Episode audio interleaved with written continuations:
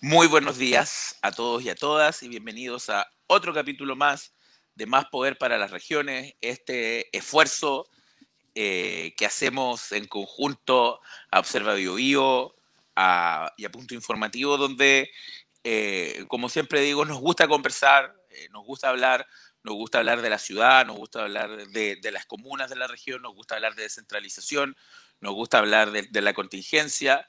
Y eh, en el último periodo, sobre todo los domingos, eh, le hemos dedicado capítulos eh, al mundo municipal, al quehacer comunal, al día a día de las personas, entendiendo que el municipio es sin duda alguna la elección más territorial, la, la elección donde las personas se pueden sentir más identificadas porque al final del día son la institución o la primera línea de institución a las que van a ir a buscar soluciones o las que van a ir a buscar cobijo frente a un montón de problemas.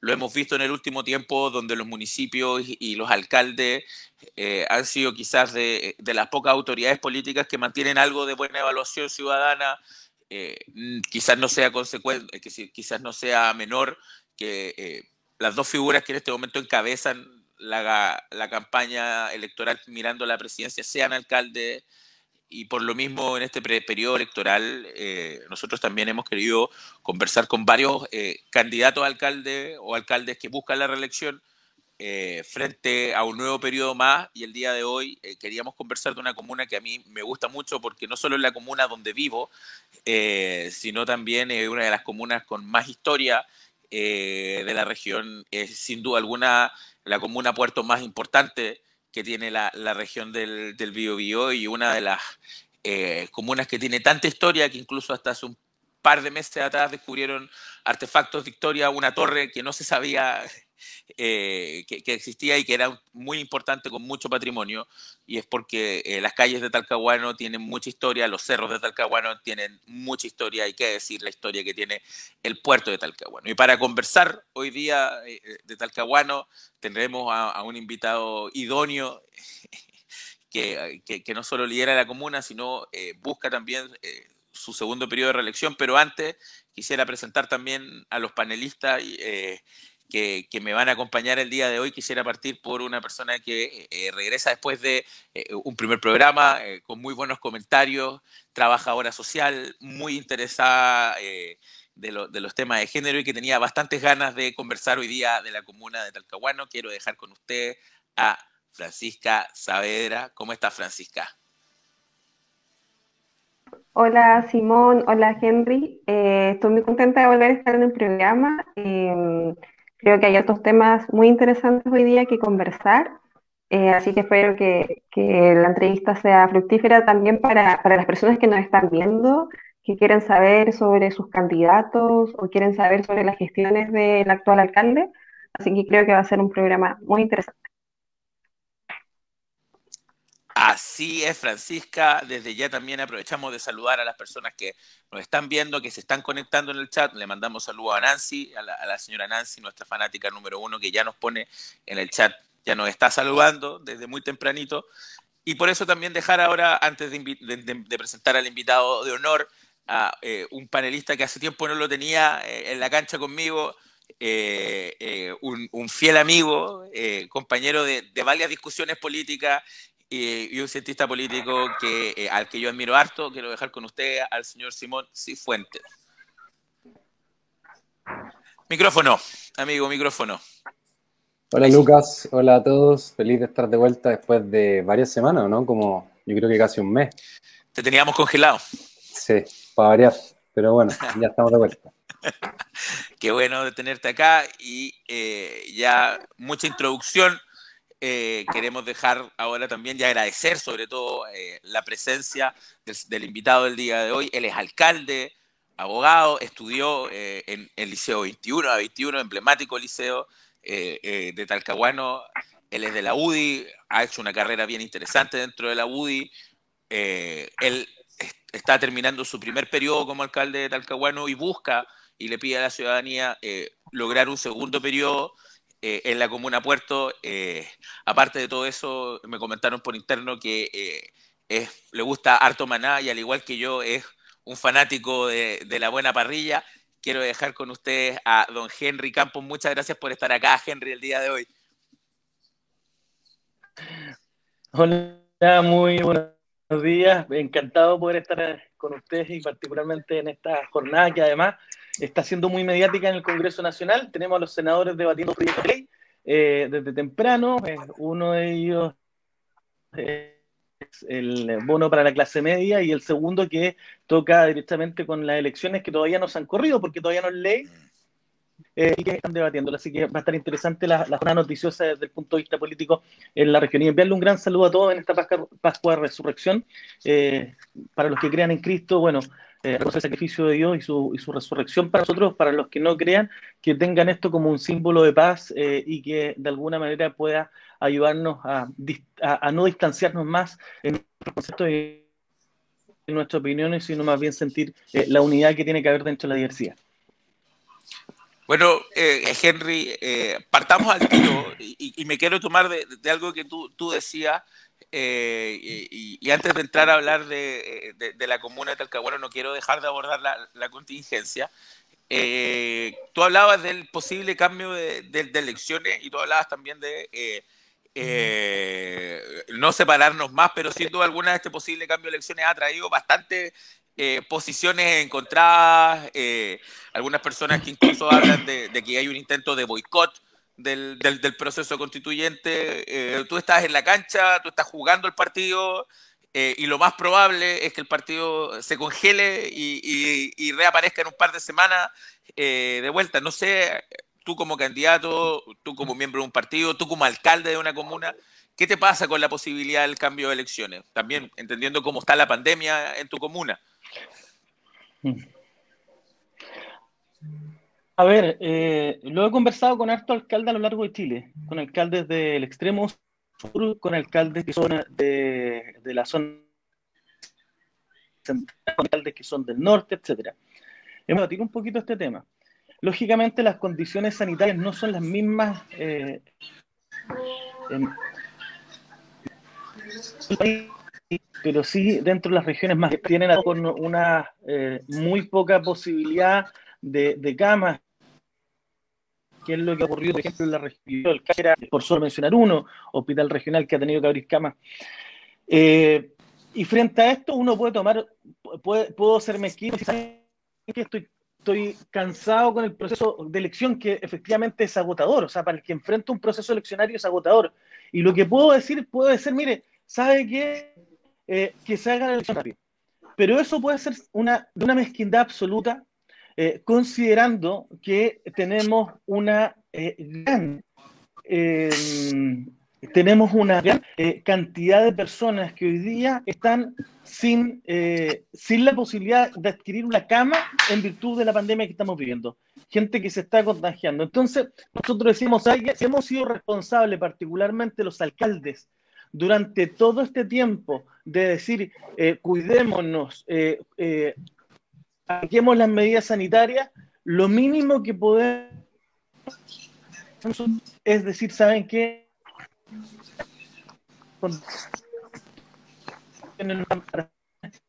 Y posponer la elección. Eso de, de nadie se ha negado. Es cierto entender que cuando los cuentan en Congreso, eh, pareciera que la situación es, es, mucho más compleja, porque, porque ahí entra un debate político eh, que yo lo estaba viendo dentro de estos días, un debate político que a veces deja, deja con muchos sinsabores desde el punto de vista de la técnica legislativa, desde el punto de vista del conocimiento, tanto de la ley electoral del CERVEL como de la 18.700 sobre eh, elecciones populares y escrutinios populares, eh, y que parece que nuestros parlamentarios no conocen. Entonces terminan haciendo unos desaguisados en la ley que nos tienen hoy día, día domingo, ya metidos en la sala, y, ya hace una semana debatiendo un proyecto de ley que debió haber salido la semana pasada. Pero en definitiva yo confío de que esto se resuelva antes, o sea, se resuelva pronto, se puedan posponer las elecciones, porque de verdad que eh, de verdad que no podemos estar poniendo en riesgo. Bueno, sí, eh, Henry, eh, de repente se, te pega un poco la cámara, el audio se escucha, pero, pero, pero se está escuchando bien. Quisiera aprovechar de, eh, de mandar saludos a las personas que, eh, que, están aquí saludando. Por ejemplo, Álvaro Silva ya, ya le manda saludos al alcalde. Eh, también aquí Luis dice que por su buen trabajo eh, será reelecto y ahí ya estamos teniendo la primera interacción en el chat. Invitamos a todos ustedes a que, a que nos acompañen, a hacer sus preguntas, a dejar sus saludos también. y ahora, bueno, mientras, mientras eh, vemos si, si, podemos realizar un poco mejor la, conexión de, Henry. No sé si, porque él nos está escuchando bien, no sé si usted, Francisca o, Simón, ¿quién quiere ser el primero en, disparar? Ahora escucho bien, se me habían salido un poquito. Lo está escuchando, ¿no? Sí, sí, lo está escuchando. Sí, escucho, Simón. Ah, ya. Yo, yo quería preguntarle al... Bueno, está como en un momento extraño, ¿no? Es alcalde, exalcalde, futuro, alcalde, tiene como todas las estaciones posibles. Es súper raro, Simón, porque técnicamente soy alcalde titular, pero no puedo ejercer funciones, me pagan el sueldo, pero el Congreso me quiere decir que me vaya a vacaciones. Una cuestión bien rara, pero, pero, pero, bueno. Eh, somos. Bueno, yo le quería, le quería preguntar por la evaluación que hace de la gestión de la pandemia eh, del gobierno pero lo quiero llevar a un tema bien, bien puntual que, que pasó en Talcahuano. Eh, en, diciembre del año pasado apareció un campamento en Talcahuano como consecuencia de la pandemia.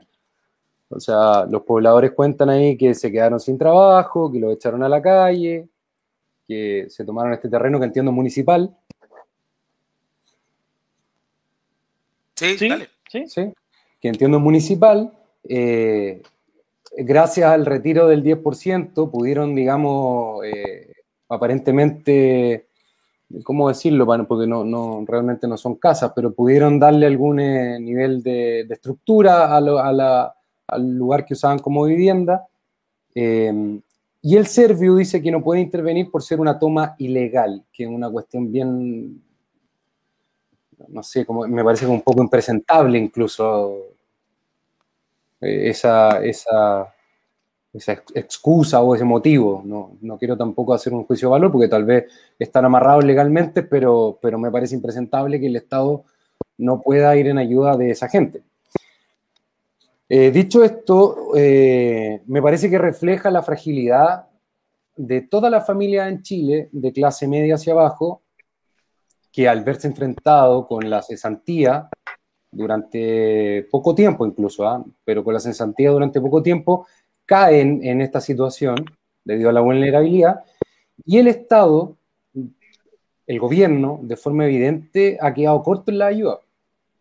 Entonces quería preguntarle qué, espera usted del gobierno, porque usted tiene la, figura de, ser oficialista, pero, pero duro. Entonces, ¿cuál es su evaluación de la ayuda, sobre todo económica, que el, gobierno ha dado o que no ha dado. A ver, yo quiero, quiero hacer un, análisis ¿eh? con respecto a esto. Eh, cuando, cuando tú señalas sobre este asentamiento que se hizo en la población de Libertad cerca de su familia, evidentemente nosotros tomamos contacto con las personas. Eh, entendíamos que hay muchas situaciones que se deben regularizar, en su mayoría son personas que son de la población Libertad. Nosotros estamos trabajando con el equipo social y de vivienda de la municipalidad, levantando el catastro, levantando el catastro eh, y eh, en ese levantamiento del catastro estamos eh, haciendo las carpetas de postulación a los subsidios correspondientes. Es un terreno que de acuerdo al plan regulador no es habitacional. Por lo tanto, tenemos que llegar a, hacer otro, otro tipo de, modificaciones eventualmente si es que, y que duran mucho más largo tiempo para poder buscar una solución digna. Eh, yo entiendo al gobierno, Simón, cuando dice, y, lo, voy a, lo voy a entender, cuando dice, mire, yo no tengo respuesta rápida para aquello, ¿ah? porque si no, significaría que todos los comités habitacionales que llevan 10 o 20 años esperando una solución habitacional, hoy día, por eh, esta toma, eh, si, entra el Estado a resolver su solución habitacional de inmediato, es saltarse la fila de un proceso administrativo que se lleva por años. Entonces yo también entiendo esa situación, por lo tanto lo que tenemos que hacer nosotros es el acompañamiento, y si lo que nos demostró el 2019 eh, eh, con respecto al, a estallido social es precisamente la incomodidad que existe de algunas personas cuando algunos se saltan la fila ¿ah? y quieren ser privilegiados. Aquí no estamos hablando de que no se les vaya a entregar ayuda. Lo que pasa es que aquí hay que seguir los conductos regulares y uno de los conductos lo asumimos nosotros, tomando los antecedentes familiares, viendo las necesidades de las personas, entregando la ayuda social respectiva. Si tú me preguntas, ¿falta ayuda social? Efectivamente, falta ayuda social y esto lo voy a trasladar a un contexto global a un contexto global donde los bonos del gobierno siempre vienen con una letra chica que es súper incomprensible a veces. Eh, y eso, eso yo creo que, abre a una poca claridad respecto de, las personas que a veces sienten que no les llega nada al gobierno. ¿Por qué? Porque su derecho social de hogar era demasiado alto, porque cambiaron sus condiciones eh, y, no cambiaron el registro social de hogar. Entonces hay un montón de situaciones que se van generando. Por ejemplo, lo que va a ocurrir con este tercer retiro del 10%. Ojalá así sea. Pero ¿cuál es la diferencia de este retiro del 10%? Que por lo menos van a haber 4 millones de personas que no van a poder acceder o más porque ya no tienen fondos en, sus pensiones. Entonces, ¿cómo nosotros acudimos a solucionar las necesidades de ellos? Eh, creo que ahí eh, debieron, deberían barajarse otro tipo de soluciones. Eh, ahí comparto un poco la, la, idea de Joaquín Lavín de echar mano al fondo solidario del seguro de cesantía y eso permitía que por lo menos 300 3 millones a 4, millones de personas pudieran llegar a, tener algún recurso de ayuda con el fondo solidario, no con la capitalización de, las personas en el seguro de Santía. Pero bueno, hay que buscar alternativas, hay que perfeccionar eh, las, los, los em, eh, digamos, los mecanismos de ayuda, pero, pero yo lo que siento muchas veces, y lo voy a decir con, mucha honestidad, siento que de repente más que ser constructivos, a veces terminamos siendo destructivos de políticas públicas, pero además obstructivos de esas políticas públicas.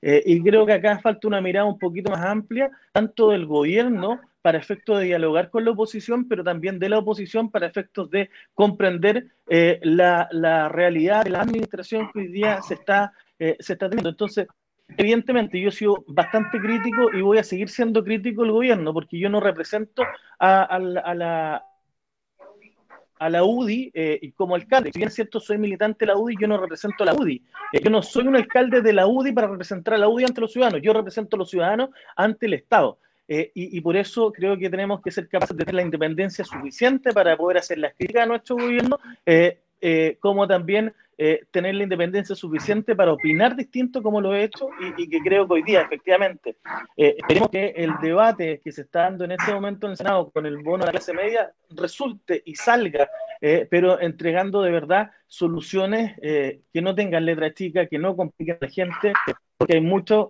el gran problema, yo lo voy a decir, el gran problema de percepción respecto del trabajo de este gobierno, básicamente es por la eh, las expectativas que se generan con sus anuncios, pero que luego se van dando cuenta que eh, tienen eh, márgenes o letras chicas o van cambiando.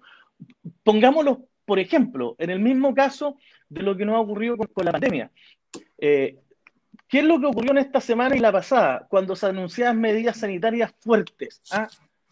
que después no eran tan fuertes, porque después había que dijeron, ¿se acuerdan? Vamos a aplicar los fines de semana eh, cuarentena tal y no van a haber más permisos. No, es que no era por, por todos los fines de semana, era solo por este fin de semana eh, y, y, el siguiente no. Eh, entonces, ese tipo de inconsistencia es mantener alguna de las, de las políticas en la que hoy día nos tiene también con, con este aumento de, de los, de, los casos, que hay que decirlo. y por eso creo que es muy importante hoy día ser mucho más enfático en el proceso de comunicación, que creo que es lo que ha faltado en el gobierno, eh, miren, otro ejemplo. Suspendieron todos los permisos colectivos para las universidades porque las universidades deben trabajar administrativamente. ¿Y qué pasa? Por ejemplo, voy a colocar el caso de la Universidad de Concepción, que hablé con el rector, con don Carlos Saavedra. Los guardias de la Universidad de Concepción no son una empresa externa. No es que tenga la empresa un giro de seguridad, sino que son funcionarios contratados con el RUT de la universidad, y ustedes los pueden ver, que andan con sus chaquetitas, con su moto, y que son los guardias del campus, un campus abierto, y que ellos son contratados, por, son funcionarios de la universidad, y por lo tanto, ¿quién, ¿de quién es el RUT del empleador? de la universidad y por lo tanto no podían tener el permiso colectivo para sus propios guardias. Y eso ha generado una situación compleja. ¿Cuántos eh, procesos de laboratorios químicos hoy día tenemos en medicina, en, en, ingeniería química, donde hay laboratorios con alta investigación que no pueden parar? Bueno, eso no lo tenía considerado el Consejo Asesor de, Aplicación de Medidas cuando se tomó esta medida y tenías muchas universidades súper complicadas durante esta semana que gracias a Dios se, liberó la medida, se establecieron cubos para poder funcionar eh, y, permisos especiales para poder funcionar a, a mínima dotación. Entonces, esas cosas son tan equívocas, son tan contradictorias que terminan dejándonos a veces con un sinsabor respecto a la toma de decisiones del gobierno. Yo quisiera, si me dejan hacer una contrapregunta. ya, lo que pasa es que me, con el tema de la, de la, toma, cuando me dice que hay gente que, o sea, que se saltaría la fila, es cierto, es real eso. Hay gente que lleva mucho tiempo eh, aspirando a tener una vivienda.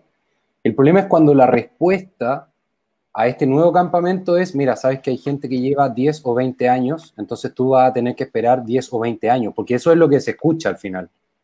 Eso es lo que se escucha. Y no hay una forma de hacer una corrección a un modelo que está, eh, no, no estoy hablando del modelo económico ni nada, sino a una forma de, de hacer valer este derecho que todavía no es derecho o que por ahora no es derecho a la vivienda, para que la gente tenga casa. O sea, la gente se tuvo que ir a vivir en un campamento y nosotros le estamos diciendo, mira, ¿sabe qué? La burocracia em, y una serie de cuestiones más y los cambios de gobierno qué sé yo, hacen que estos procesos duren entre 10 y 20 años, por lo tanto usted va a tener que quedarse en el campamento 10 o 20 años porque no se puede saltar la fila. ¿Ya?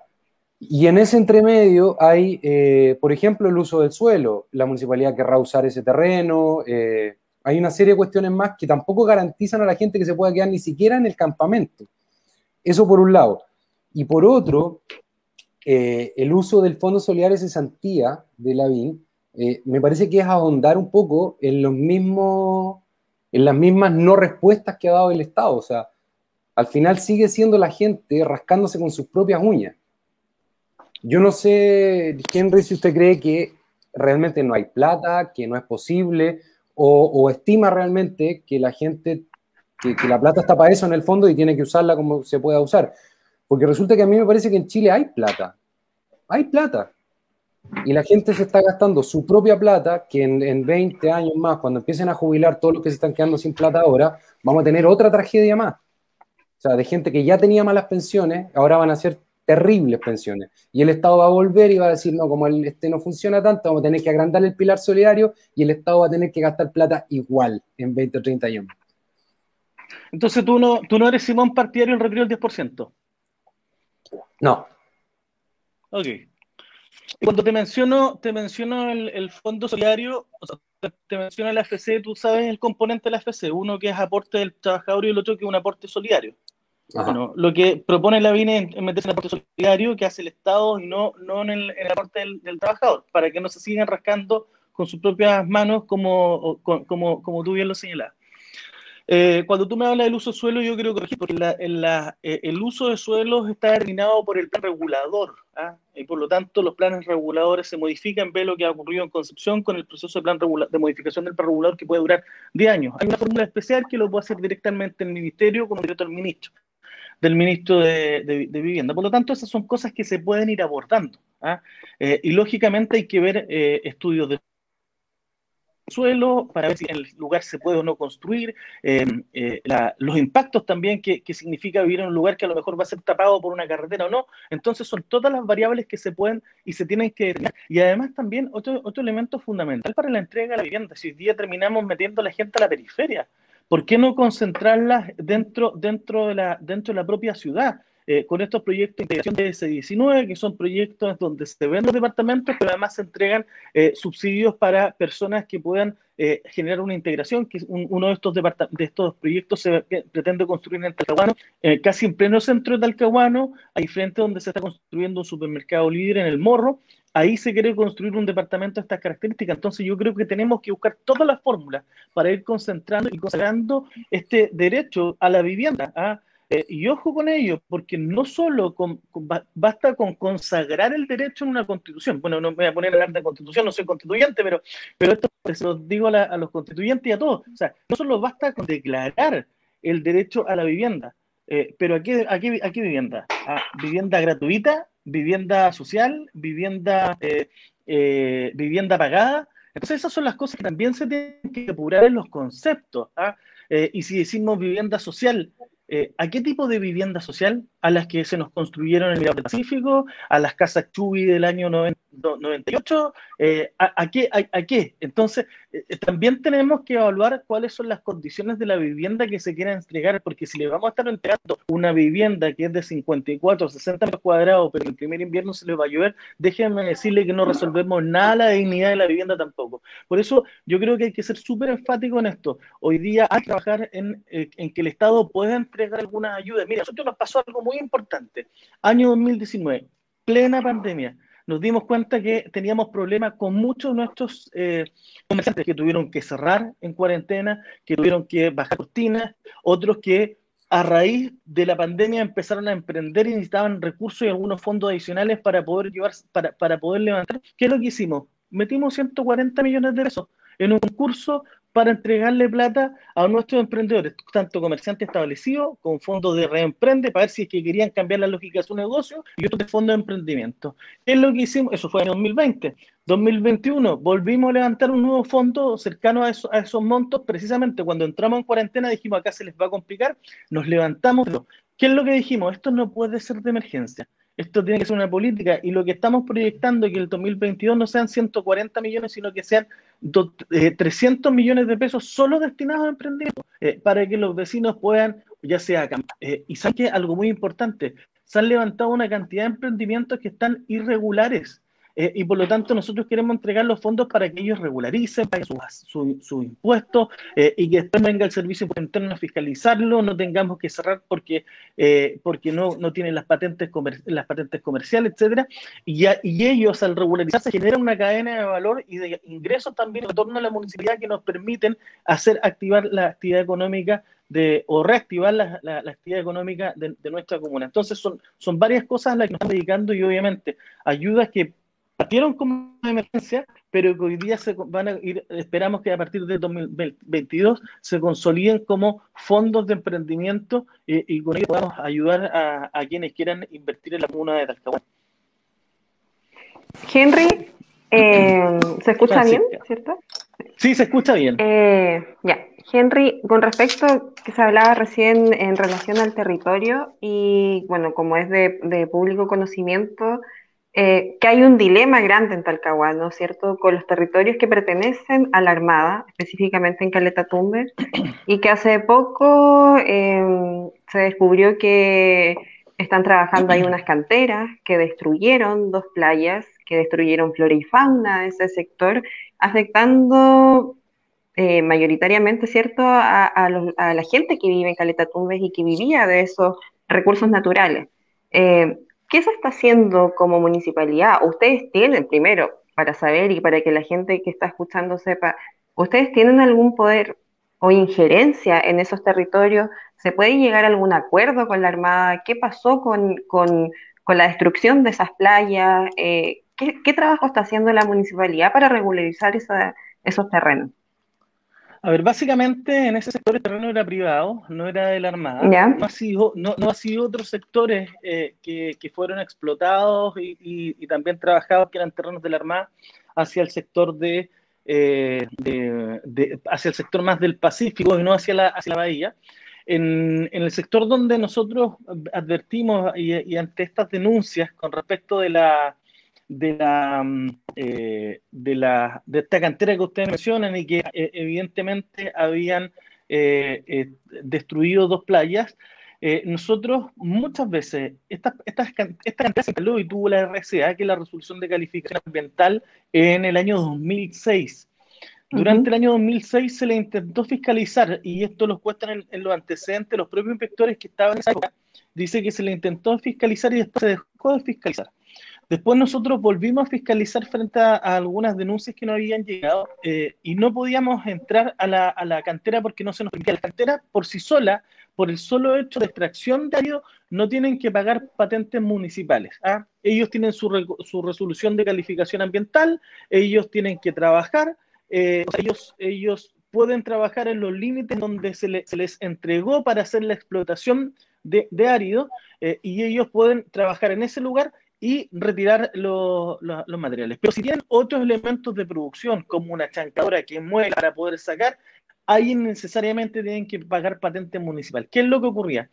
Que mm, desde, desde la entrada hasta abajo uno no ve las máquinas ¿ah? y por eso impedían, siempre impidieron eh, poder entrar a fiscalizar hasta que a fines del año pasado nosotros eh, solicitamos la clausura porque teníamos antecedentes de que efectivamente habían una, una chancadora eh, y además porque había una, una insistente obstrucción al desarrollo de la fiscalización de parte de los inspectores municipales. Y, eso, y eso ocurrió y después viene una denuncia, una denuncia potente eh, que muestra desde el mar eh, que se habían eh, desplazado. Nosotros hicimos y tenemos la, la facultad como medio ambiente, como municipalidad, de presentar las denuncias de, delito ambiental ante la Policía de Investigaciones, pero además solicitamos la presencia del Ministerio de, Medio Ambiente y también de la Superintendencia de Medio Ambiente, quienes procedieron a paralizar y a evaluar eh, los, los polígonos que se les habían entregado a ellos durante el año 2006. Eh, la empresa fue clausurada y en reiteradas eh, ocasiones también vulneraron el, los sellos ¿ah? y seguían trabajando de manera irregular y nosotros vamos a mantener eh, vamos a mantener presentes, por ejemplo, todavía la, clausura. Yo sé que hay algunas alegaciones judiciales de parte de la empresa, eh, pero también vamos a presentar la querella por la violación de sellos. Ha sido reiterado que vamos, colocamos los sellos de clausura y terminan abriendo una reja un poquito más allá para que pasen los, camiones. Eh, y, hemos sabido porque los propios vecinos nos han estado alertando, es decir, hay una conducta negativa de parte de esta empresa de seguir funcionando a la mala eh, no obstante, la clausura que, hemos hecho, y así nos ha ocurrido con muchos otros lugares donde hemos tenido que hacer las clausuras por mucho tiempo. Henry, bueno, eh, contarte que eh, en el chat hay, harta gente que ha seguido la conversación, ha estado hablando del tema de, los planos reguladores, de lo que ocurre en algunas comunas, también algunos te mandan saludos, también te mandan su apoyo, así que también le agradecemos a las personas que han ido comentando en el chat y que han ido siguiendo la conversación. Y yo te quería llevar a, a otro y, terreno. Otro, y, otro, y otros que me, me deben mandar a la punta del cerro, ¿no? hay, de todo, pero hasta ahora no hay ninguno. Sí, hasta, sí, son, son, más preguntas más republicanas todavía. Oye, dile que si me quieren mandar a punta del cerro, tengo el mapa dibujado por si me quieren acompañar. No, pero en general la, la, gente que nos ve no hacen preguntas entretenidas, no, no, no, no, no son tan anti. Salvo, salvo, una vez que se nos una invitada. Sí, sí. hemos tenido dos. Sí, hemos tenido dos constituyentes que no han estado muy contentas, pero los, alcaldes generalmente sí. Eh, a los alcaldes les los tratan con más cariño en el chat de repente que a los constituyentes. pero pero yo, yo te quería llevar a algo más personal, Henry. Em, estábamos ahora hablando, tanto Simón como, como Francisca plantean una de las dificultades de, de, lo que es el día a día de, de Talcahuano. Y tú eh, llegaste a la política, entraste a la comuna de Talcahuano. Eh, ¿Cómo ha sido esto de ser alcalde en un periodo, en una comuna sobre todo, donde tu sector eh, nunca le iba muy bien en la comuna de Talcahuano, donde hoy día son eh, la comuna oficialista más importante de la región en tamaño, en proyecto, y donde también todavía tienes un desafío bastante fuerte que ahora buscas tu, segundo periodo. ¿Cómo ha sido esta experiencia de, tus primeros cuatro años municipales en una comuna tan histórica, pero también compleja a la vez, eh, linda y compleja como es Talcahuano? Eh, lo voy a resumir en una sola palabra, agotador. ¿ah? es agotador es, agotador, pero sabéis que eh, eh, ah, viene de, de, seguir una segunda palabra, pero alegre. Eh, y lo digo, lo digo, ¿sabes por qué? Porque cuando tomé la decisión de ser alcalde, tomé la decisión de ser alcalde, y lo voy a hacer, voy a ser bastante honesto, ¿ah? no el año 2012 cuando voy a por primera vez a la alcaldía. yo el año 2012 venía saliendo hace poco tiempo la universidad, estaba trabajando como asesor legislativo, mis intenciones eran irme a Santiago con proyecciones laborales desde el, mundo, desde el punto de vista privado, etcétera, como, como cualquier que quiere irse a, a, a, la región metropolitana. eh, pero me, yo había desarrollado una actividad bien política en la Universidad de Concepción, siendo dirigente de la Escuela de Derecho de la Facultad de Derecho de la, de la, universidad, eh, con una vinculación importante con, con los movimientos de, sociales eh, y llego a ser asesor legislativo en un momento y me quedo en la comuna de Talcahuano y el partido me pide que me eh, que, sea candidato a alcalde porque nadie, eh, y esto voy a decir, no voy a decir nombres, pero cuatro antes que yo dijeron que no, porque nadie se atrevía a competirle al actual alcalde que era Gastón Saavedra. Eh, y me toca hacer la decisión, le dije, mire, ya bueno, si quieren que haga el servicio militar, hago el servicio militar. Y fue a hacer el servicio militar. Y me inscribieron, y me inscribieron, y yo les digo, mire, si Dios quiere que sea candidato, voy a ser candidato, pero otra cosa distinta es que Dios quiera que gane esta elección. Pero en ese proceso, empecé a encontrarle un gusto muy importante a la actividad municipal. Y particularmente porque empecé a ver que desde la actividad municipal uno era capaz de poder entregar soluciones a la persona. ¿ah? Porque yo veía que los parlamentarios, si querían ayudar a un comité de pavimentación, ¿ah? ¿a dónde iban? A la municipalidad. ¿Para qué? Para que los recibiera el alcalde y pudieran eh, eh, permitirle formar un comité de pavimentación y que la municipalidad se comprometiera a entregar el porcentaje de, este proyecto de pavimentación participativa, es decir, pagaba el Servio, pagaba o eh, pagaba los vecinos y pagaba la municipalidad. Bien, dije, oye, esto es súper interesante. Eh, ¿Quién saca la basura? La municipalidad. ¿Quién te cambia o te arregla la luz? La municipalidad. Por lo tanto, uno dice, mire, aquí hay una posibilidad cierta, y yo lo recuerdo muy bien, cuando yo termino esa campaña en 2012 dije, mire, yo quiero ser alcalde y voy a trabajar para en cuatro años más ser alcalde de Talcahuano. Y tomé la decisión porque veía que efectivamente las municipalidades se transforman en un lugar donde uno puede resolver problemas. ¿Ah? Puede resolver problemas. Por eso hoy, día, hoy día no es menor que después del estallido social, que en el manejo de la pandemia tengamos la mayoría de los candidatos presidenciales sean alcaldes o con, con un poquito más de importancia. Javier Lavín, la Matei, ah, eh, que mide, se mide en la encuesta. Eh, entonces, eh, de alguna manera eso refleja la importancia que tienen las municipalidades y saben que, que, a mí me da, me, da, me da un poco de rabia porque en todo el mundo político pareciera que somos los políticos de segundo nivel. ¿ah? pareciera que el que está en el Congreso es el intelectualmente más cabrón ¿ah? o, el intelectualmente más bacán. Y parece que eh, los que son alcaldes no cachan mucho. Y básicamente eso nos termina ocurriendo. Déjeme decirle que a mí en este año, en estos cuatro años me ha tocado ser, cuatro años de ser eh, presidente de la Comisión de Seguridad de la Asociación de Municipalidad de los cuatro años. Me ha tocado ser eh, vicepresidente y hoy día secretario general de la Asociación Chilena de Municipalidades he ocupado casi todos los cargos, me falta ser presidente, eh, y eh, he, estado, he estado participando en debates en temática de seguridad en el extranjero, invitado por el, eh, por el BID a, El Salvador, a exponer a El Salvador sobre temáticas de seguridad ciudadana y seguridad pública, con exponentes internacionales, etcétera. O sea, no, no solo me ha tocado ver la municipalidad del trabajo que toca desarrollar, sino ver la posibilidad de aportar en otros lugares, eh, como en el propio Congreso, como en el propio Senado, cuando se tratan de definir algunos proyectos de ley. Mira, me tocó participar en la mesa de acuerdo por, eh, la seguridad nacional y me ha tocado estar en las mesas, eh, siendo o, opinando, más bien dicho, en las mesas reforma a las policías.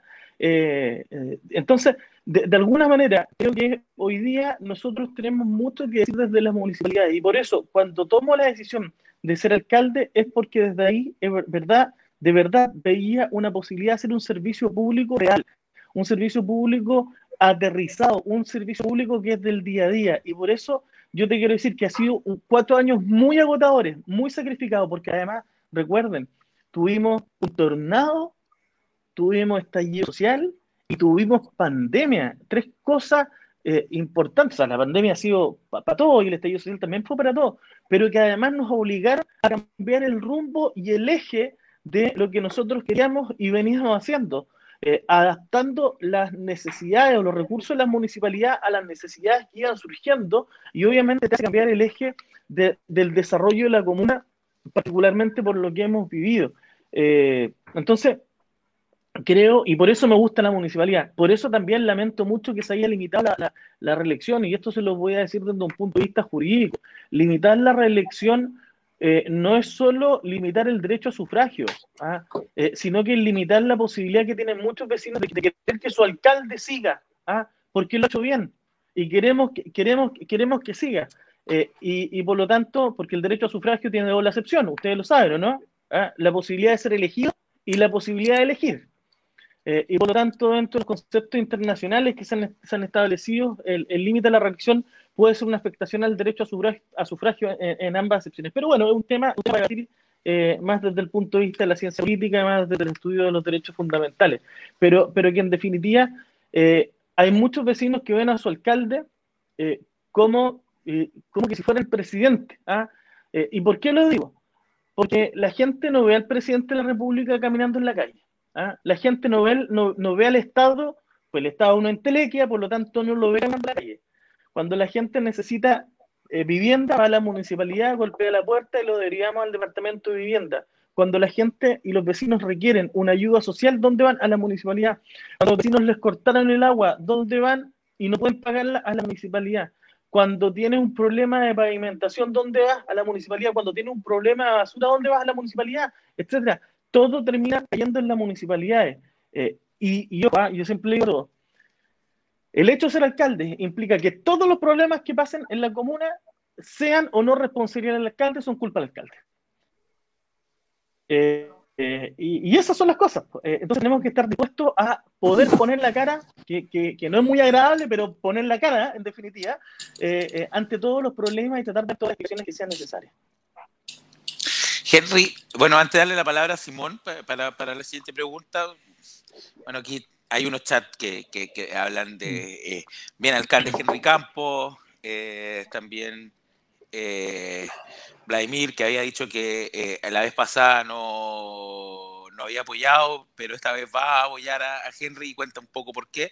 Pero yo me quería quedar con una pregunta que hace aquí, ropero de Lolito, dice, ¿qué pasa con el atraso evidente de la accesibilidad de personas en situación de discapacidad? Yo, también quería eh, preguntar eso, así que... Sí, eh, la vía táctil de Colón bloqueada por ambulantes, sillas de ruedas que no pueden transitar ni personas con movilidad reducida, años esperando que un parque verdaderamente inclusivo ojalá pueda contestar. Bueno, eh, antes de, darte la palabra, mm. Henry, nosotros como Observa de Bio, en algún momento eh, trabajamos con Talcahuano el tema de la ciudad inclusiva y es una realidad que no solo es propia de Talcahuano. Eh, eh, distintas comunas uno ve, por ejemplo, Concepción hay calles donde francamente no la gente no puede pasar por, por el comercio ambulante. En Santiago, en la comuna de Santiago también pasa algo así. También el estado de las calles, la capacidad de moverte en silla de ruedas, en bastón eh, es todo un tema, el, eh, tema de la, de, la, mm. ciudad inclusiva para gente adulta mayor, con movilidad reducida. A ver, efectivamente, eh, nosotros tenemos cerca de 4.000 personas cadastradas en situación de discapacidad en la comuna de Talcahuano. y, y, ¿saben lo que pasa? Que cuando se construían las ciudades antiguamente, se construían siempre pensando que nunca íbamos a ser viejos. Y disculpen que ocupe esta expresión me gusta mucho la canción que dice el tiempo pasa y nos vamos poniendo viejos. Eh, y también nos vamos quedando solos. ¿ah? Y cuando nos vamos quedando solos, también nos van viniendo algunas dificultades que son discapacidades o incapacidades sobrevivientes. Vamos perdiendo la vista, vamos perdiendo movilidad en las piernas, vamos perdiendo eh, la, audición y por lo tanto podemos llegar a ser discapacitados. ¿ah? Y eso, eso es verdad, podemos terminar siendo personas en situación de discapacidad, porque ya no escuchamos bien, nos cuesta caminar, eh, me caí, me lesioné, etcétera. Todas esas cosas terminan generando a lo mejor una condición de discapacidad que es sobreviniente y no que es de nacimiento. Por lo tanto, ¿qué es lo, qué es lo que hemos tratado de hacer nosotros? Primero, eh, poder, eh, poder construir plazas inclusivas que no las teníamos en la Talcahuano, fuimos adaptando algunas de las plazas que ya habían y en otras donde no habían, se crearon unas plazas inclusivas con eh, juegos que permitieran la accesibilidad universal. ¿Es poco? Sí, es poco. Tenemos que seguir ampliando eso. ¿Qué es lo que nos ocurre con las calles? Que cuando se construyeron las calles, obviamente se construyeron eh, por quiénes? Por personas sanas, pues. Oiga, si esto era así en la década del 80, en la década del 90, se construía por, por personas sanas y pensando en una vida de que nunca íbamos a tener discapacidad pero el paso del tiempo que es lo que nos demuestra, lo que yo les digo, que esas mismas personas que a lo mejor diseñaron una, una, una, una calle eh, sin una bajada inclusiva, eh, ¿qué es lo que ocurre? Que después de 30 o 40 años, él requiere que esa calle tenga una bajada inclusiva. Entonces, eh, lo que nos termina ocurriendo es que muchas veces terminamos construyendo o diseñando nuestra ciudad pensando en el ahora y no en el futuro, pensando en el cómo estamos y no en el cómo vamos a estar. Eh, y, esas son las cosas que hoy día nos determinan que nuestra ciudad no estén adaptada. Se ha avanzado profundamente, particularmente con los corredores de transporte público, en generar inclusividad. En el caso de Talcahuano, esperamos en mayo comenzar con la remodelación del bordero frente a la, a la plazoleta, frente al Liceo 21, básicamente, la Tortuga, eh, todo lo que es la plazoleta Fragata María Isabel, porque hoy día es intransitable para una persona que tiene movilidad reducida, porque además tenemos varios obstáculos, subidas, bajadas, tenemos algunas pendientes y además tenemos estas cosas que son las jardineras que están en altura y que eh, acortan los espacios para transitar y todo eso se va a mejorar. empezamos una intervención con, en el, Servio hace unos, ah, hace unos eh, meses atrás eh, para mejorar con el mismo, más bien dicho, para mejorar algunos de los volardos. ¿Sabes lo que son volardos, no? Los volardos son los delimitadores en las vías. ¿ah? Que son unos elementos arquitectónicos que en Talcahuano, o, de, no, de arquitectónicos, sino que urbanísticos, que en Talcahuano, después del terremoto, se colocaron unas pelotas, ¿ah? unas pelotas que además no se veían, que a veces los autos las golpeaban y terminaban robando por la calle. Las cambiamos por unos tubos que ponen mucho menos espacio y dan un poco más de amplitud. Eh, con respecto al comercio ambulante, es súper complejo poder abordar el tema del comercio ambulante si no tenemos el apoyo de la gobernación eh, que nos disponga el personal necesario carabineros para poder hacer el trabajo. Hoy día a nosotros, y yo lo voy a decir, nuestro personal de seguridad ciudadana lo tenemos resguardando junto con carabineros también los, lugares de vacunación, los vacunatorios. Eh, y por lo tanto eh, hemos tenido que ceder un poco a el, el, control de, la, de los comerciantes ambulantes en el centro de Talcahuano. Pero además tenemos otra situación. Estamos en época de pandemia. Hay fase 1. Lo que yo pediría es mayor fiscalización de parte de las autoridades regionales para que se cumplan las normativas vigentes en esa, en esa materia. Entonces, acá son todos los que tienen que de alguna manera influir, pero básicamente también tenemos que tomar algunas acciones nosotros que las hemos hecho. Por ejemplo, eh, sacamos todas nuestras jardineras del, del, del, centro de Talcahuano, que hay algunos candidatos a criticar, es que esto no se le consultó a la comunidad, etcétera, etcétera, etcétera. Pero oigan, las decisiones a veces hay que tomarlas y por urgencia las tuvimos que sacar, retiramos esas jardineras, abrimos más los espacios en las calles y la gente no tenía, eh, no tenía la, incomodidad de, tenerlas eh, y obviamente de que, de que, de que eh, sea estrechar y encontrar la, la, la, vía. Son cosas que hemos tenido que hacer y lógicamente algunos les, les agradarán, a otros no, pero se hace lo que se puede con lo que se tiene y muchos de estos proyectos para ir mejorando eh, veredas, que lo hemos hecho, para ir mejorando calles, que lo hemos hecho, son proyectos que tienen que pasar por el gobierno regional para el financiamiento, porque no Yo les quiero decir que nosotros teníamos proyectado mucho, muchas cosas y obras para este año 2020, 2019, miento, 2020 y 2021. Eh, sin embargo, eh, recibimos cerca de 2 mil millones de pesos menos por concepto del casino. Y esos 2 mil millones de pesos eran para destinarlo a obras de desarrollo.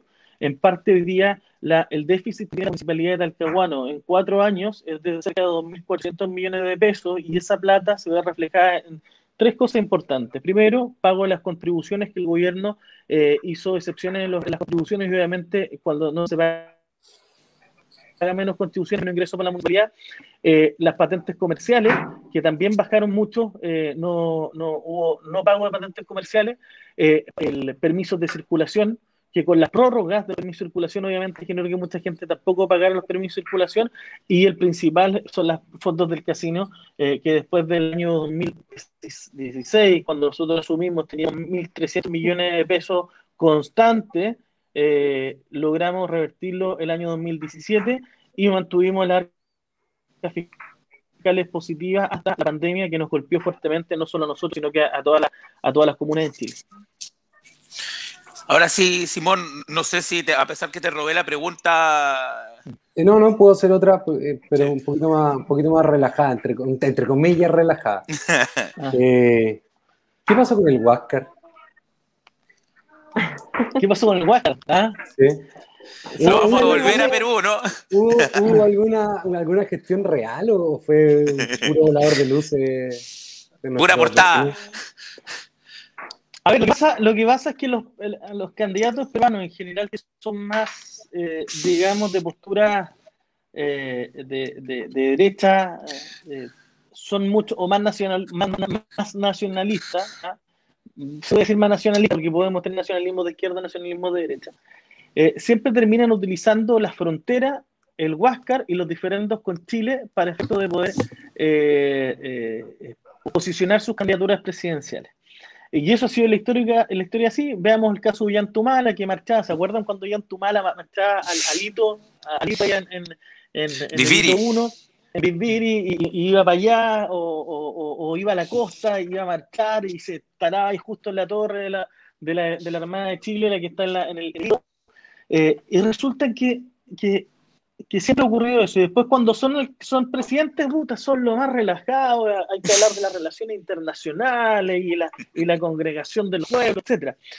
¿Qué es lo que pasa? Que, este candidato presidencial, Johnny Lescano, hace el mismo hecho, ¿ah? pero hoy día como ya está zanjado el diferendo marítimo, no tiene cómo hablar del diferendo marítimo. Entonces ocupó el Huáscar para esto, ¿ah? y como un acto de buena voluntad, y surgió la respuesta mía, que la respuesta mía no se hizo famosa en Chile, se hizo famosa en Perú, eh, donde me, me indicaron incluso del, del, canal América TV, América Noticias, y, y, se masificó en todos los portales, incluso hasta en México, se masificó la respuesta, la respuesta mía. Ahora, a, todo esto, el Huáscar venía saliendo un proceso de mantención de muy, pero muy, muy de buena calidad, se le cambió eh, la madera, la cubierta completa, o sea, el Huáscar hoy día lo único original que tiene es el casco, el se ha modificado, las maderas eh, se tienen que ir cambiando, lógicamente, un buque que, con el paso del tiempo se va deteriorando, eh, y, se le hizo una muy linda intervención y una muy buena intervención al mar cerca de un año. Se aprovechó el estallido social para ello y toda la pandemia del año pasado para poder dejarlo en muy buenas condiciones. Así que eh, por eso ahora vino el ministro de Defensa a visitar el Huáscar el, hace dos días atrás, junto con el comandante de la Armada eh, para dar alguna. A marcar terreno ahí.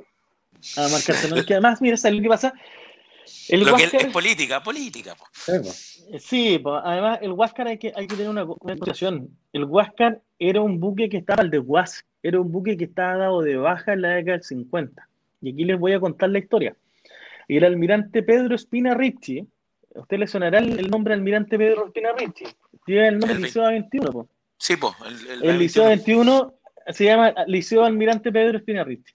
¿Quién fue el, almirante Pedro Espinarrichi? Primero fue el comandante en jefe de la zona que consiguió los terrenos para que se construyera el Liceo 21 donde hoy día está emplazado. Y además, estando como jefe de la, de la, zona naval, eh, dio la instrucción a un teniente primero, que no recuerdo su nombre, de que recuperaran el Huáscar y lo transformaran en un buque museo. Y, eh, y así se recupera la que del 50. Eh, un, buque que estaba prácticamente en, lo que denominan la, Armada de Chile, la en la agrupación de unidades retiradas del servicio, eh, y que esos buques terminan vendidos o terminan desguazados, eh, hechos, o sea, los rompen para vender sus fierros. y en esas condiciones estaba, pues. Y, por eso para nosotros también es muy importante, porque la decisión que tomó ese marino que tomó dos decisiones importantes, eh, recuperar el Huáscar y buscar los terrenos para la construcción del liceo fiscal de Talcahuano, eh, donde estudió mi padre, donde estudié yo y estuvieron mis hermanos.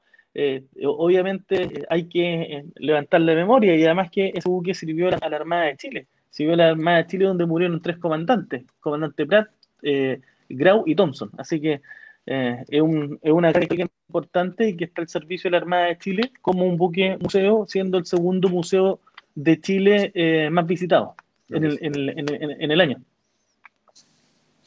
Francisca, por favor.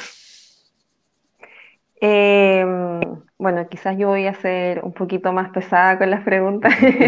no, no, no, no voy a hacer la pregunta tan más, más relajada, sino que son temas como igual también importantes y que la gente quiere saber eh, que es de público conocimiento, ¿cierto? El tema de, del desfalco que, hubo en la DAS, que están siendo procesados las personas que estuvieron implicadas en este desfalco. Así es. Eh, eh, y que usted mismo denunció a Contraloría y se pudo hacer esta, esta indagación, eh, esta investigación, ¿cierto?, de, este desfalco.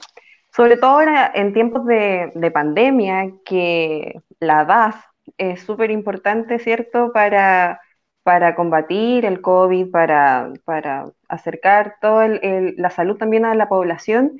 Eh, ¿Qué va a pasar con este desfalco de se va a tener que suplir, sacar recursos de otros departamentos? Eh, se va a dejar simplemente este desfalco. También fue de público conocimiento, ¿cierto?, que, mm, hubieron muchas eh, protestas y manifestaciones de parte de funcionarios de CESFAM que les estaba faltando recursos. Eh, entonces, ya está pronto a acabar este periodo, ¿cierto?, municipal, pero si usted sale de nuevo reelecto, ¿cómo se va a suplir ese desfalco que hay? A ver, eso ya se ha ido supliendo, eh, eh, Francisca.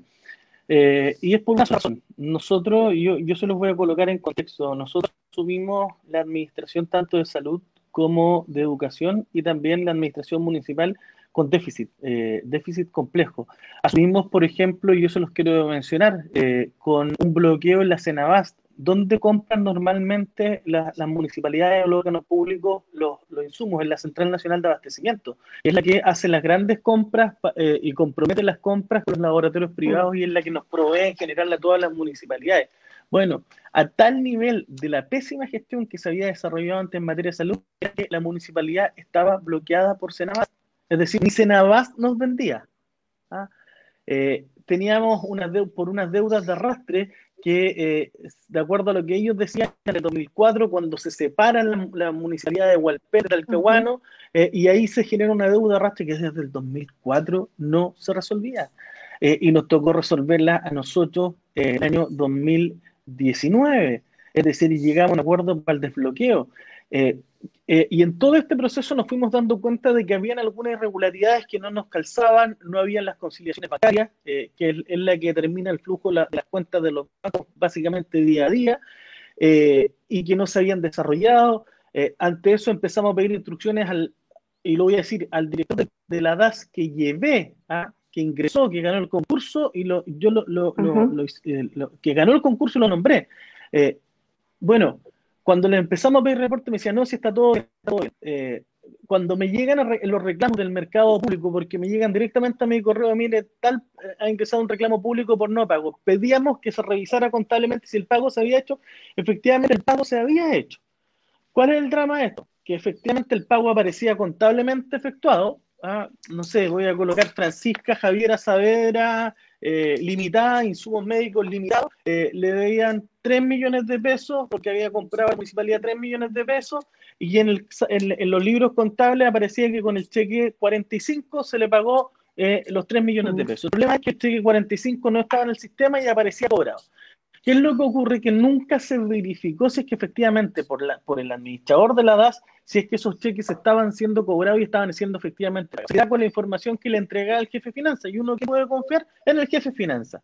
¿Qué es lo que pasaba? Que el señor jefe de finanzas estaba metido en el tete eh, y junto con otro, con otro gente más, eh, lo que hacían eran girar los cheques a su nombre tenían a uno de los funcionarios que estaba a cargo de los cheques que lo hicieron firmar los talonarios en blanco, completo, ah, completo. Eh, y por lo tanto, por lo tanto, ¿qué es lo que hacían? Se giraban los cheques a su nombre, al, al, al, al mismo jefe de finanzas, a la otra señora que está en, jefe en, la, en la finanza y a otro funcionario más. Entonces, y además le giraban al marido de la otra, de la otra funcionaria. Es decir, entre cuatro tenían, tenían esta, esta asociación ilícita básicamente, en donde solo en un año sacaron 450, un poquito más de 400 millones de pesos de la municipalidad de Caguano.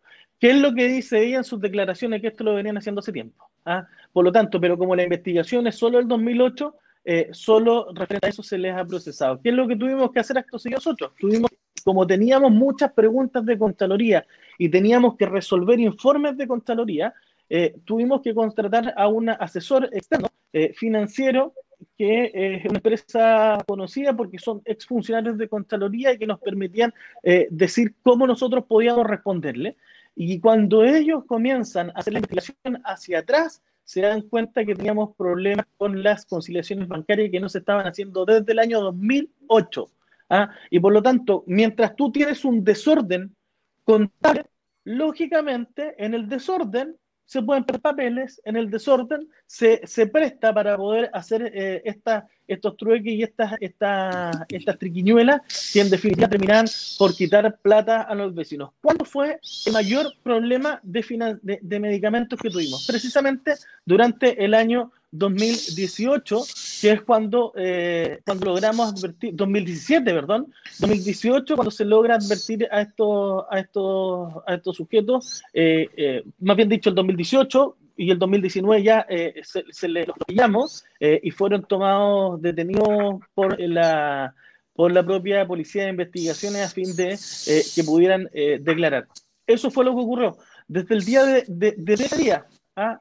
Desde, desde el día en que los, la Contraloría los suspende a ellos, se dejaron de perder platas. ¿ah? Oigan, empezamos a tener a funcionar casi normal, o sea, con un hoyo económico que nos dejaron de por medio, pero empezó a funcionar casi normal la municipalidad y hoy día no tenemos problemas ni de, eh, ni de, ni de medicamentos y estamos avanzando con los eh, y aún así con la pandemia hoy día no tenemos los reclamos que había muchas veces de que no había mm. medicamentos. Entonces se ha ido ordenando esto, nos falta mucho por hacer. Tenemos más de 1.100 funcionarios en salud municipal. Eh, por eso a mí me molesta mucho cuando tres o cuatro eh, metieron las manos y se llevaron la plata para la casa, fregándole la vida, no solo al resto de sus colegas que los terminan manchando, sino que además fregándole la vida a los más de 127 mil personas que se atienden en salud pública, en salud primaria en Talcahuano, el 82,5% de la población se atiende en salud primaria en Talcahuano. Y eso incide directamente en que no hayan tenido algunos insumos, no hayan tenido sus medicamentos.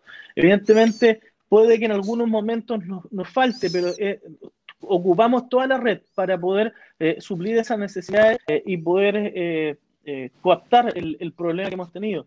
Y, yo lamento mucho que esto termine siendo parte del debate y parte del tema. Nosotros hoy día tenemos el registro con nuestros funcionarios de salud de la vacunación más alta de la región del Biobío o una de las más altas de la región del Biobío. Es decir, tenemos más del 80% del público objetivo con primera dosis y estamos muy cerca del 60% del público objetivo con, segunda dosis. Es decir, se ha sacado la mure para una comuna que es bastante grande. Eh, nos tocó nos tocó, eh, eh, eh, y, se los digo, construir el CESFAM de San Vicente, construir el SAR de San Vicente. Me tocó entregar ahora el, el SAR de, de los cerros. estamos haciendo, ya tenemos el diseño del nuevo CESFAM de los cerros de, de Talcahuano, que nos va a permitir mejorar las condiciones del, del CESFAM que, que, hay hoy día en los cerros y que está muy atrás muy, muy, mucha dificultad de acceso y que hoy día queremos hacer un nuevo CESAM y ya tenemos los, y ya estamos consiguiendo los recursos para Dios mediante comenzar la construcción el, próximo el próximo 2022 y estamos diseñando, por ejemplo, eh, estamos con el diseño ya de el, o trabajando en el diseño de lo que va a ser la reposición de la posta de Tumbe. Es decir, hartas obras que se tienen que ejecutar en materia de salud y que nos faltan, porque nos falta un camino, tenemos 12 COF, pero nos falta un CES al medio camino. Ahí yo creo que vamos a tener que hacer un acuerdo con el servicio de salud e ir a comprar terreno, porque uh, si no tenemos terrenos disponibles, lógicamente se nos, se nos complica claro. eh, el escenario y, y, y, tenemos que hacer esas inversiones para el futuro, dotar de un CESFAM a cerca de 16.000 personas, que son las que viven en ese sector. Alcalde, bueno, eh, ya estamos llegando a la hora de programa, ya, ya, casi el momento de cerrar, pero quería pedirle el tiempo para una última pregunta, eh, no, no, no, no, no mía, sino una pregunta en el chat. Hay varias preguntas que quedaron dando vuelta en el chat. Nosotros eh, siempre le, le, decimos a los, a los candidatos y a sus equipos que revisen. Eh, hay mucha gente que le gusta después que, que, que respondan a algunas preguntas que no alcanzaron. Hay mucha gente preguntando por, por las tomas, hay harta gente preguntando, hay incluso una pregunta por la veterinaria, pero yo me quería quedar con una pregunta que hace Carlitos Ormeño acá en el chat, que engloba bastante todos los desafíos que tiene y pregunta cuáles serían sus propuestas, Henry Campos, para este segundo periodo y cómo tomaría todos los desafíos eh, de Talcahuano y trataría de aún así seguir avanzando con la comuna. Básicamente, eh, yo creo que hoy día tenemos que dar un, eje eh, no distinto, sino que más consolidado en cuanto al crecimiento de la comuna y particularmente en la mirada que tuvimos de buscar el desarrollo del barrio. Eh, nosotros hemos podido implementar cerca de, estamos hoy día con tres programas Quiero mi barrio y hemos desarrollado por lo menos dos dos más en nuestra administración, es decir, cerca de cinco programas Quiero mi barrio eh, son fondos concursables que los presentamos al gobierno, los presentamos al Ministerio de Vivienda y nos hemos terminado adjudicando cinco fondos, eh, que, y, con eso una intervención profunda en los barrios de, nuestro, de nuestros vecinos. Con la mirada no es solo crear grandes obras, sino también preocuparnos los barrios. Hoy día tenemos que eh, hablar de seis ejes fundamentales, es decir, un talcahuano más saludable. Y ahí yo les mencionaba lo que deberíamos seguir potenciando en materia de, de, de, de atención de salud primaria, que, que la atención de salud primaria es una salud preventiva, básicamente, eh, para que nuestros vecinos no tengan que llegar a, los medicamentos, no tengan que llegar a los hospitales, eh, sino que prevengan en materia de salud. Y eso lo tenemos que acompañar con un eje deportivo muy importante para que las personas cambien el comportamiento de, eh, y los hábitos de su, día a día para evitar lo que nos pasa mucho. Yo soy hipertenso y es porque no me cuido. ¿ah? Y también tengo obesidad, aunque no se nota, peso, peso gamba, peso 100 kilos, eh, y no se nota, eh, pero, pero uno lo siente también. Y esas condiciones, si no las cambio, obviamente van a determinar que tenga que vivir con pastillas eh, y medicamentos todos los días de mi vida. Por lo tanto, un tal que más saludable, enfocado y potencial y enfocado en mejorar la atención de salud primaria, pero además mejorando la, infraestructura, que es lo que hemos tratado de, de hacer. Un talcahuano más seguro, que es ampliando la cobertura de nuestros vehículos de seguridad ciudadana que hoy día tenemos, que de esta dirección de seguridad ciudadana que nosotros creamos en nuestra administración, eh, e ir mejorando los espacios públicos con una mirada y una visión situacional. Eh, y también con una eh, visión también psicosocial. Y en este sentido, yo quiero señalar que nosotros ya estamos trabajando para poder crear el primer hogar de menores municipal. Eh, que no estoy inventando la rueda, esto ya ocurre en otras comunas, pero creo que es muy importante que hoy día eh, la municipalidad también seamos capaces de involucrarnos con toda nuestra red de apoyo que tenemos de tanto de educación, de salud, de la dirección de, eh, de, de, dije, educación, salud y de la dirección de desarrollo comunitario, con todas las plataformas, crear una un hogar de menores claramente subsidiado por el, Ministerio por el Servicio Nacional de Menores. ¿Sabe cuánta plata entrega el Servicio Nacional de Menores por niño? Por niño, 800 mil pesos al mes por niño. Saquen la cuenta si queremos en un hogar de menores 20 niños. Eh, ¿Cuánta plata tenemos disponible al mes? ¿Cuánta plata tenemos disponible al año? Estamos hablando de mucha plata mucha plata que a veces pareciera que cuando están en fundaciones privadas pareciera que esa plata no se ve. Entonces esas cosas las queremos corregir a través de la creación de, eh, de estos hogares de menores y, avanzar hoy día en una eh, en un modelo de prevención social. Y también lo hemos visto por ejemplo con el tema de la violencia intrafamiliar que a nosotros nos ha tocado muy profundamente y que en, el caso particular de la pandemia ha aumentado. El encierro obviamente genera que los espacios sean más reducidos la gente normalmente convive eh, a la hora del desayuno con suerte. A la hora del almuerzo, normalmente todos almuerzan fuera de la casa, pero convive la 11 y la noche. Pero cuando tiene que estar los, 24 eh, horas del día juntos, las cosas van cambiando y a veces son unas conductas de violencia. Y muchas mujeres que son víctimas de violencia intrafamiliar, ¿qué es lo que nos, les termina ocurriendo? Que no salen de su hogar porque existe violencia, no solo psicológica, no solo violencia física, sino que también violencia económica, donde le dicen usted se va o yo me voy, yo no le pago nada. ¿ah? Eh, y eso ha ocurrido muchas veces y aquí estoy eh, tratando de elaborar un plan, que ya es una, una, una, característica más nacional, que lo hablé con la ministra de Desarrollo Social, lo hablamos con la ministra de la Mujer y también con el subsecretario del Trabajo, que es la posibilidad de crear un proempleo para violencia familiar.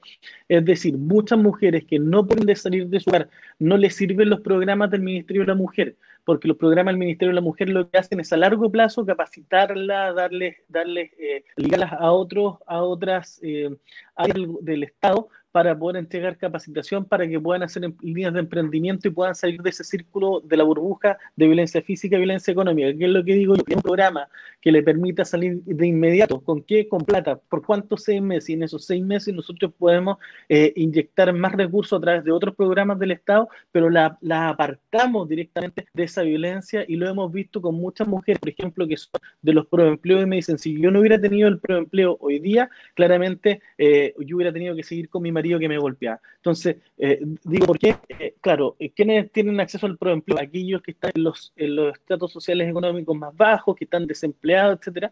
Pero ¿qué pasa con una mujer de clase media que no tiene la posibilidad de hacerlo? Bueno, que venga subsidio del Estado, lo trabajemos y queremos aplicar como plan piloto en la comuna de Talcahuano y eso lo vamos a seguir abordando y vamos a ver cómo, cómo podemos desarrollar esto en virtud de los espacios. Y en este tema seguro también hemos creado un vehículo de seguridad ciudadana especial para mujeres víctimas de violencia intrafamiliar que está con funcionarias que van a visitar a aquellas mujeres que eh, existen medidas eh, de protección eh, para ver si hay incumplimiento o no y para atenderle en el caso de que hayan sido víctimas de violencia intrafamiliar. Lo habíamos estado haciendo, habíamos estado colaborando ya con nuestros vehículos de seguridad ciudadana, pero ahora quisimos destinar una patrulla en forma particular y que las otras les puedan colaborar en caso de ser necesario. Un talcahuano más activo económicamente, esa es la, la, la, la tercera mirada de nuestro eje que tiene un especial énfasis en lo, lo que nos ha tocado vivir, pero esa, esa activación económicamente no solo se logra con los emprendedores pudiendo destinar en el futuro 300 millones de pesos para ellos, sino que también mejorando la conectividad.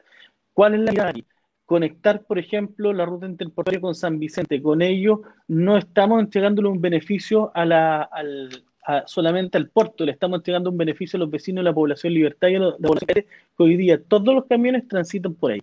Ah, y tienen que meterse en las poblaciones. Con eso se logra una, mejora considerable, eh, se reducen los tiempos de desplazamiento, se soluciona un crítico de, de, conflictos vehiculares que tenemos, por ejemplo, en el cruce Hualpén, eh, que es la entrada de Gaete con, con Colón, eh, y obviamente tenemos que ir mejorando toda nuestra conectividad. Eso implica terminar el corredor de transporte público de Colón, que debería partir en mayo también. Eh, con ello podemos, a través del, plan regulador que se está trabajando, eh, densificar en torno a los corredores de transporte público para que las personas también vengan a vivir a Talcahuano y trabajen en Talcahuano. Hoy día ustedes si vienen a Talcahuano a las 7 de la mañana, se van dando cuenta que entra mucha gente eh, a las 7 de la mañana y es la misma gente que sale a las 5 o 6 de la tarde. Es decir, es, mucha gente ingresa a trabajar y mucha gente se va eh, a, dormir a otro lugar. Entonces, la reactivación económica implica también crear también más proyectos habitacionales. Eso genera plata eh, desde el punto de vista del trabajo que, que, genera. También genera ingresos en la, en la municipalidad a través del, del, pago de las contribuciones de bienes raíces y obviamente esto nos permite ir diseñando muchas más propuestas. un tacahuano eh, más verde, y aquí es muy importante la vocación que tengamos que tener para el futuro. Talcahuano ha sido una zona de sacrificio por excelencia. ¿ah? Desde la década del 50 adelante, ustedes entenderán que la historia de Talcahuano se basó en ser la columna vertebral del desarrollo de Chile, con la creación, con la creación de Huachipato, con la creación de NAP, con la creación de los puertos, con la creación de Cemento Bio, etcétera. Eh, todo, todo eso derivó que hoy día tengamos una gran infraestructura y que nos dé la característica de ser puerto, primer puerto militar, industrial y pesquero de Chile, pero que de alguna manera eh, ha sido un proceso en donde estas mismas empresas con el paso del tiempo han tenido que ir adaptándose a las condiciones ambientales que hoy día tenemos. Y lo que hay que buscar principalmente es tener ese sello verde. Sello, ¿En qué sentido digo sello verde? En que hoy día el desarrollo talcahuano sea sostenible. Muchas veces decimos sustentable, no, sostenible. Sostenible en el cuidado de los recursos naturales que hoy día nosotros tenemos un talcahuano con más educación, mejor educación, que no solo sea en, el término de los contenidos que hoy día se pasan, sino también en infraestructura. Tenemos colegios que hemos mejorado, por ejemplo, el Buenavista, que es un colegio nuevo que lo pudimos ocupar dos semanas y después llegó la pandemia y no lo pudimos ocupar más. Tenemos dos colegios bicentenarios en nuestra administración, Liceo 21 y el Liceo Anita Serrano. Dos liceos bicentenarios solo la comuna y por lo tanto eh, hemos ido avanzando. Falta recuperar infraestructura, por cierto. Hoy día eh, vamos a iniciar nuevamente el estudio de red que el año pasado se tuvo que parar porque la empresa no estaba cumpliendo con los requisitos que exigía el Ministerio de Educación. Se, tiene que hacer nuevamente la licitación para hacer el estudio de red, para ver qué establecimientos hoy día pasan a ser mejorados, se reponen eh, y se hace un trabajo de... Em, de digamos, de, jornada escolar completa y se mejora esa infraestructura o cuáles establecimientos deberán eh, proceder a una fusión, como lo ocurrió con el Buenavista y el Coisar en este establecimiento. Entonces, son hartas cosas que están por delante en materia de educación y que tenemos que seguir garantizando también esa, esa desigualdad que hay, por ejemplo, también en la conectividad. Y un talcahuano más integrado, eh, aquí hablo que el desarrollo tiene que alcanzar a todos. ¿ah? Si nos preocupamos eh, solo de los cerros, eh, los del plano nos dicen, oye, están solo preocupados del plano. Y cuando voy al plano, los del plano eh, me dicen que están solo ocupados los cerros. Y, voy al cerro y me dicen, no están preocupados de camino. Entonces, hoy día pareciera que el trabajo, eh, hay, hay, una, hay, una, hay un desarrollo que no es integral y hoy día tenemos que lograr una mejor conectividad para los cerros de Alcahuano, mejorar las condiciones de conectividad en medio camino, mejorar todo de manera integral, donde hoy día veamos que eh, sea el desarrollo equitativo, que no hayan eh, barreras eh, y que no existan brechas, porque a veces pareciera que existieran brechas en, los determinados sectores. y aquí hay que generar, eliminar todas esas brechas para entregar mayor dignidad en lo que nosotros hemos determinado, más calidad de vida. Estos seis ejes involucran más calidad de vida para los vecinos eh, y por lo tanto, yo le he mencionado entre estos seis ejes algunas de las cosas que estamos desarrollando, que queremos desarrollar, pero que en definitiva nos tiene que hacer entender que la comuna es diversa. Somos distintos todos, los que viven en el cerro con los que viven en medio camino, los que viven en Tumbe con los que viven en, en Salinas, somos distintos. Eh, pero esa diversidad no puede ser transformada eh, incluso lo que nosotros podamos pensar, ¿ah? que podamos pensar distinto, pero esa diversidad en ningún caso tiene que ser un factor de división, tiene que ser un valor que nos permita la unidad de la comuna. Muchas gracias, eh, eh, don Henry Campos, alcalde de Talcahuano agradecerle también a las personas que, fueron comentando con nosotros eh, y que se fueron apasionando también en el, en el debate que íbamos sosteniendo con y la conversación que íbamos sosteniendo con Henry, que fueron comentando en el chat. Y como ya es tradición, para cerrar el programa, siempre nos gusta dar los últimos minutos para nuestros panelistas y también para nuestro invitado, así que eh, quisiera partir por Simón, agradeciéndolo de volver a tenerlo. Un gusto. Nos vamos a encontrar de nuevo el miércoles, donde vamos a tener un panel para hablar más eh, extensamente, pero es siempre un gusto compartir contigo, Simón. No, agradecerle a, Henry primero por haber estado con nosotros, por habernos acompañado. Estuvo súper buena onda la, conversación mm. entera. Eh, comentar, sí, que la gente en el chat sigue preguntando por el tema de la toma, contarle a la gente que seguramente se sumó después que lo conversamos al inicio de la, fue la primera pregunta. Del, programa, fue la primera pregunta que le hicimos al alcalde, entonces que, que, estén tranquilos, que la gente hizo referencia a ese tema, ustedes pueden ver el video después y lo, lo van a poder eh, escuchar. Eh, nada, volver a agradecer al alcalde, saludar a Francisca, a Lucas, a todos los que estuvieron con nosotros y eh, fuera Dudamel de la U. Eso es todo fuera Dudamel de la U. ¿Cuándo, juegan? ¿Jugaron ayer o juegan? Ayer. Ah, ya. No voy a preguntar cómo les fue. Eh, Francisca, eh, muchas gracias de nuevamente por estar acá. Siempre un gusto tenerte de nuevo. nuevamente la conversación se, nos pasa volando, pero, pero siempre un gusto poder compartir y, y poder tenerte en el programa. Sí, también quiero agradecer de nuevo eh, el estar acá. Em, como para cerrar, bueno, mm, justo eh, el, alcalde mencionó los temas de, género, los temas de mujer que se están trabajando en la comuna, así que me parece súper bien eh, que sea un alcalde que está consciente de que la mujer, sobre mm. todo, es una de las personas que está siendo más afectada con la pandemia. No solamente económica, sino que la mujer va a retroceder, todo lo que se ha podido avanzar en estos años, va a haber un retroceso muy grande. Entonces, me parece perfecto que esté consciente de esa problemática y que sea parte de, su, de, los ejes principales de su trabajo en su gestión. Eh, las mujeres van a estar muy contentas y ojalá que, se pueda acceder más a, estos programas. Sé que, sé que la municipalidad tiene su programa eh, de, mujer y que también trabaja en conjunto con Cernamec, que yo también trabajé en un programa en Santiago. Y, la verdad es que yo creo que este año y el próximo van a ser programas muy demandados eh, en la comuna. Y no solamente en Talcahuano, sino que a nivel nacional va a ser, van a ser programas muy demandados. Muchas gracias, Francisca. Eh, eh, te, nos estaremos viendo en una próxima ocasión. El miércoles también te vamos a, tener la idea de hacer un panel con todos los panelistas para conversar un poco. Así que ahí vamos a poder conversar más distendidamente, pero muchas gracias, Francisca, por estar acá y buen domingo.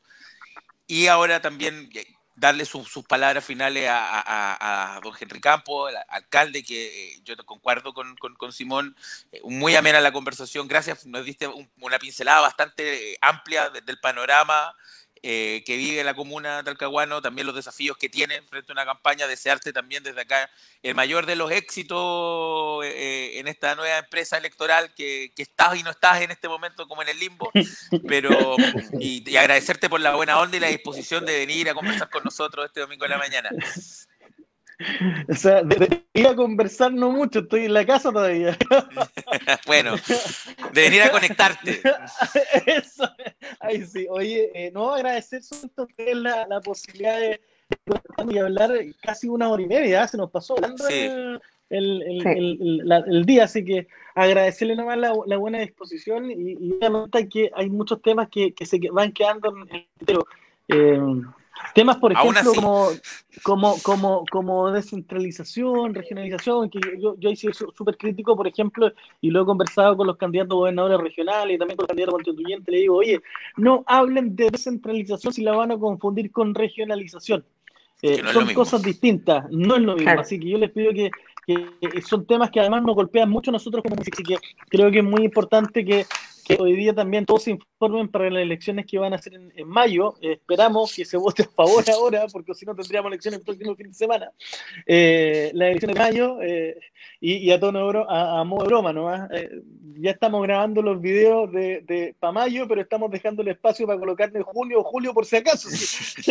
uno, uno, este noviembre. Vamos, Así, así, como vamos y en las improvisaciones que se han hecho, obviamente uno puede esperar muchas cosas. Pero miren, lo importante y el llamado a todos es a cuidarse. Hoy día, más que nunca, a cuidarse. Uno puede bromear con todas estas cosas, que nos corrieron la elección, que nos tienen de vacaciones, pero aquí se ha hecho una decisión importante de parte del gobierno.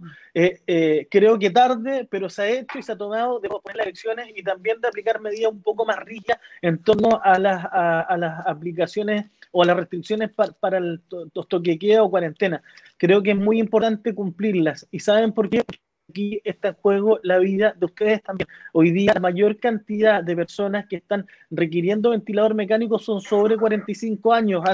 Hace el año pasado eran personas sobre 60, eran adultos eh, ma mayores. Hoy día tenemos a personas de 45 años, jóvenes. O sea, yo tengo 38, me siento joven todavía. Eh, pero son quienes de alguna manera le han perdido el miedo al virus, son los que le han perdido el miedo a, contagiarse y son los que hoy día están pasando muy mal.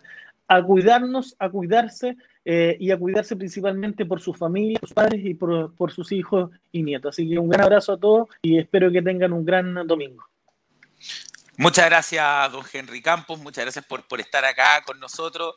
Eh, para que vea que no todo es negativo, hay, hay, mucha gente que también le manda ahí en el chat eh, harto saludo, harto esfuerzo para, para, lo que queda de la campaña. Obviamente eh, eh, le, le, van a mandar loas y, y, apoyo durante todo esto, así que le agradecemos también a las personas que son más importantes para este programa, que son ustedes, que nos siguen en el chat, sí. que van comentando, eh, y que, que, que, se apasionan con las conversaciones. Si les gusta este programa, nos pueden seguir en Facebook y van a encontrar todos los otros programas donde también tuvimos eh, a otros candidatos de alcalde en un, en domingo que fue a, a, a Leocán y a, y a Saavedra, los tuvimos también. Tuvimos un candidato concejal también por Talcahuano eh, en un programa que dedicamos a concejales. Así que pueden encontrar, vamos a seguir haciendo programas y si se alarga el proceso de elección, enhorabuena porque vamos a poder invitar eh, a, a, más gente que, que, que nos alcanzó eh, en el tiempo, pero también agradecer a Observa Bio Bio que nos permita hacer este programa a punto informativo, que es la plataforma eh, en la que salimos, agradecerle a Simón, a Francisca, a, don Henry por haber venido y quedarme con una cosa que, decía el alcalde, eh, solamente para cerrar, existe una gran diferencia entre regionalización y descentralización y no hay que confundirse. Regionalización es crear nuevos espacios de poder. Por ejemplo, crear Ñuble fue un proceso de regionalización. Descentralización es quitar desde el foco de poder y descentralizar el poder, entregar más espacios de poder de toma de decisiones a los sectores. No es lo mismo, nosotros abogamos por descentralización en este programa. Cuando queremos más poder para las regiones, queremos mayor capacidad de toma de decisión para que las personas que están sentadas en Morandé, en Moneda, en Peatino, no tomen las decisiones de lo que ocurre en medio camino, eh, o que tome las decisiones de lo que ocurre en todos los sectores de, de, las regiones donde ellos no tienen ni idea quién vive, lo que pasa y cuáles son las realidades eh, que ocurren. con eso cerrar, agradecerle a todas las personas que nos siguieron, dejar el mensaje que nosotros creemos que es necesario más poder para las regiones, saludarlos a todos, que tengan un eh, muy buen Domingo Santo en familia, con sus seres queridos, y también agradecerle mucho a don Henry Campos por haber estado acá, que estén muy bien, hasta luego, nos vemos, Hasta luego. chao. Muchas gracias, Chao, chao. que estén bien. Chao. Muchas gracias, alcalde. Chao. De nada, chao. Chao.